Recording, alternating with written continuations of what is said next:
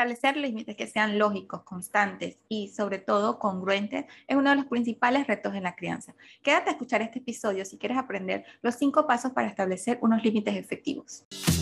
Porque la crianza es un verdadero arte. Cada niño es único y al ser padres no tenemos un manual de cómo hacerlo bien. Estamos rodeados de referencias y herramientas que no siempre nos funcionan. Bienvenidos al Arte de Criar, el podcast donde diseñamos infancias felices, libres y respetadas, acompañadas de padres conectados y conscientes disfrutando al máximo sin culpas. En este espacio encontrarás información actualizada sobre cómo llevar una crianza con propósito, desarrollando el máximo potencial de los niños mientras crecen en un ambiente integral y tú lo acompañas desde el balance y la confianza de que estás criando a un ser conectado al nuevo mundo.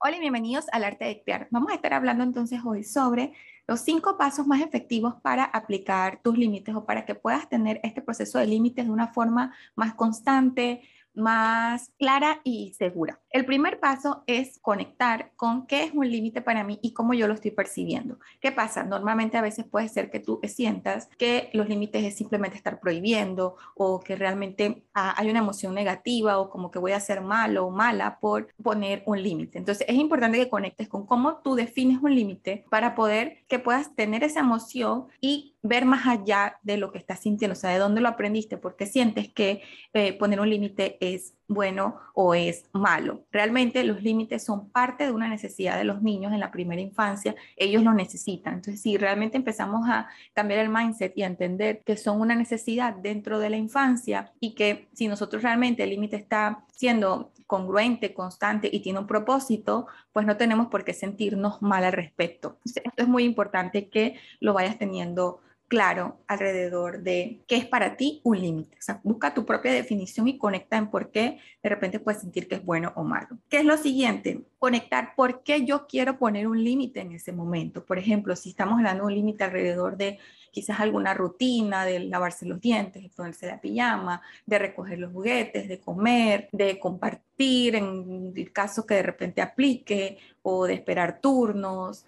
Simplemente conectar y buscar ese por qué yo quiero poner el límite. Normalmente este es uno de los principales errores. Queremos estar poniendo límites porque sí y ni siquiera nos ponemos a pensar en por qué lo quiero poner o qué es lo que es importante para mí en este momento que yo necesite poner límite. Entonces ahí entramos en una lucha de poder porque realmente ni siquiera estamos seguros, el niño o la niña comienza a retarnos o comienza a realmente a mostrarnos de que no tenemos una base segura de por qué lo estamos poniendo y entonces ya de repente sentimos que no queremos retirarnos, ya como que dije que esto va a ser así, tiene que ser, entramos en el control y pasa este círculo, ¿no? Como que la, la lucha de poder y luego entonces puede ser que reflexiono después y pienso que realmente no tenía sentido y de repente puedo caer hasta en la permisividad. Entonces, tener el límite conectar con qué es el límite y luego preguntarme, ¿por qué yo quiero poner este límite? O sea, ¿por qué esto es importante? Si tu respuesta es, porque esto es parte de la salud, es parte del bienestar, es parte de aprender a convivir, es parte de los valores que yo estoy enseñando,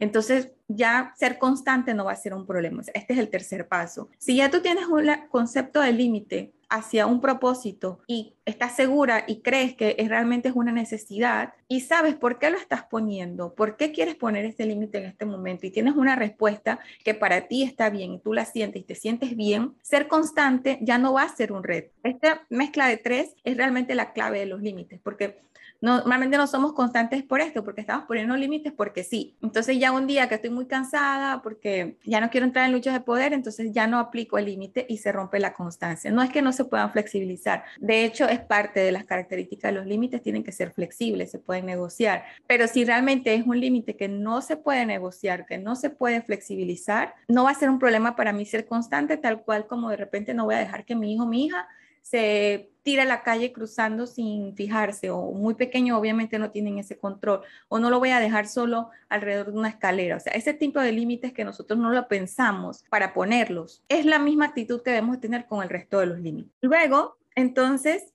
viene como la parte que nos va a ayudar a pulir alrededor del el resto de los límites o el resto de los límites que quizás no son tanto de seguridad, sino que tienen que ver más con la convivencia, con el bienestar de los niños, de nuestra familia, del respeto, de los valores. Tienes que preguntarte qué estoy enseñando con esto. Te va como mezclando todos los pasos que te estoy diciendo anteriormente, porque vamos como entrando más al fondo del límite. ¿Qué estoy enseñando con esto? ¿Por qué lo quiero poner? Bueno, me parece que esto es importante, es un valor de mi familia. Luego, bueno, ¿qué estoy enseñando con esta? Con esto estoy enseñando respeto, estoy enseñando eh, confianza, empatía, estoy enseñando a ser parte del ambiente, a cuidarlo, a tener responsabilidad. Entonces, si yo tengo todas esas respuestas a mi favor, ya incluso que me cuestionen mis límites o, que incluso me cuestionen el no poner límites, no me va a afectar porque tengo tanta seguridad dentro de mis respuestas y estoy tan conectada con el por qué lo estoy haciendo que ya voy a fluir mucho más segura del camino en cómo yo lo estoy aplicando, porque tengo todos estos claros. Normalmente a veces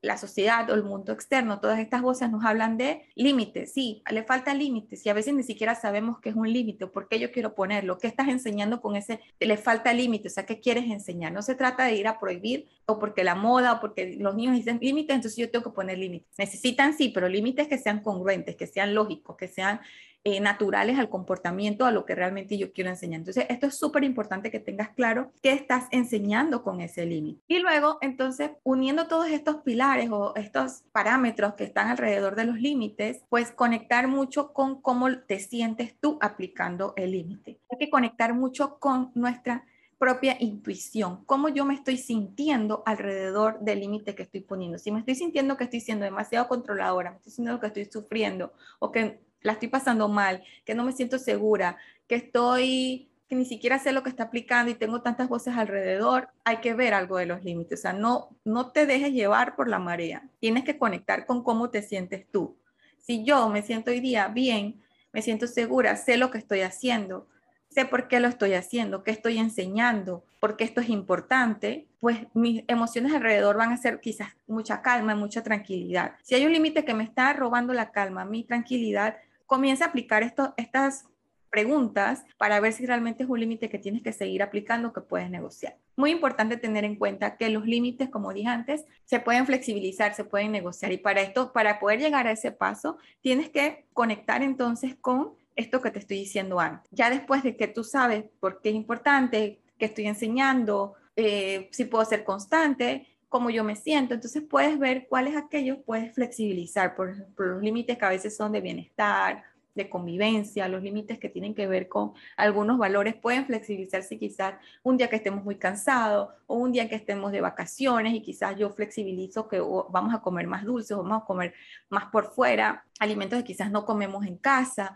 y todo esto pues ya tienes la seguridad incluso con que le flexibilices, sabes lo que estás haciendo porque aquí la clave es la constancia. Por eso es que no no puede ser un reto la constancia, la constancia tiene que ser parte de tu vida, de tu forma de actuar y para eso necesitas tener mucha seguridad, porque cuando tenemos seguridad, ya ser constante no nos, no nos cuesta, cuando tenemos ese nivel de conciencia, ese mindset, trabajando por el por qué lo estoy haciendo y conectado con cómo yo me siento, pues todo va a empezar a fluir. Entonces es bien importante que tengas esto claro para luego pasar a esta parte de flexibilizar. Ojo que flexibilizar no quiere decir que, bueno, que de cinco veces lo voy a flexibilizar tres porque entonces estoy dejando de ser constante. O sea, flexibilizar también tiene que tener un porqué o un motivo y así mismo traspasárselo al niño o a la niña. No se puso la pijama. Y en este momento, entonces, mira, ayer llegaste muy cansado y llegamos un poco tarde y ya estabas dormido y no te pusimos la pijama. Explicarle para que por el otro día que esté en casa y que quieras poner la pijama, pueda entender la diferencia de por cuándo es que se flexibiliza. También empezar a darle voz, que su opinión sea muy importante, que también esté abierto a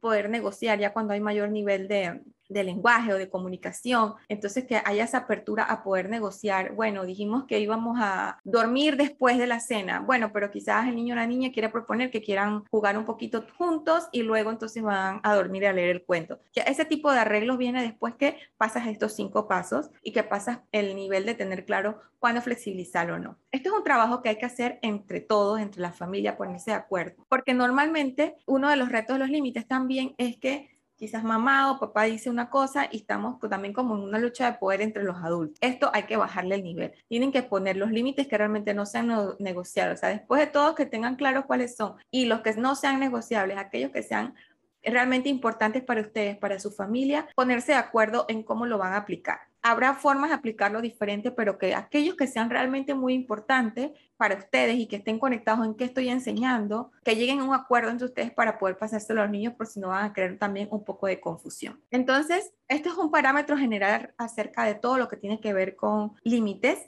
ponlos en práctica, comienza a cuestionarte todas estas preguntas que te he dejado aquí para que empieces a bajarlo a cómo te sientes, cómo estás sintiendo tú, para que los límites dejen de ser un reto o darte toda la calma o el balance y, y ayuden a que tú mantengas ese balance. Los límites realmente pueden trabajar a nuestro favor, pueden ser una herramienta y realmente empieza por creer que es una necesidad de los niños. Y no olvides que este es uno de los temas que vamos a estar hablando más profundamente en mi taller Te quiero la respuesta es no, este 28 de octubre a las 7 pm hora Panamá, donde te voy a dar muchas más claves, te voy a dar herramientas para que puedas establecer estos límites de una forma más efectiva, puedas manejar las pataletas con mayor paciencia y seguridad y todo esto dentro de un ambiente en donde reine el amor y el respeto. Tienes abajo de este episodio el enlace donde te puedes registrar y formar parte de este taller Quiero y la respuesta es no. Gracias nuevamente por estar aquí escuchando estos episodios y nos vemos en el próximo.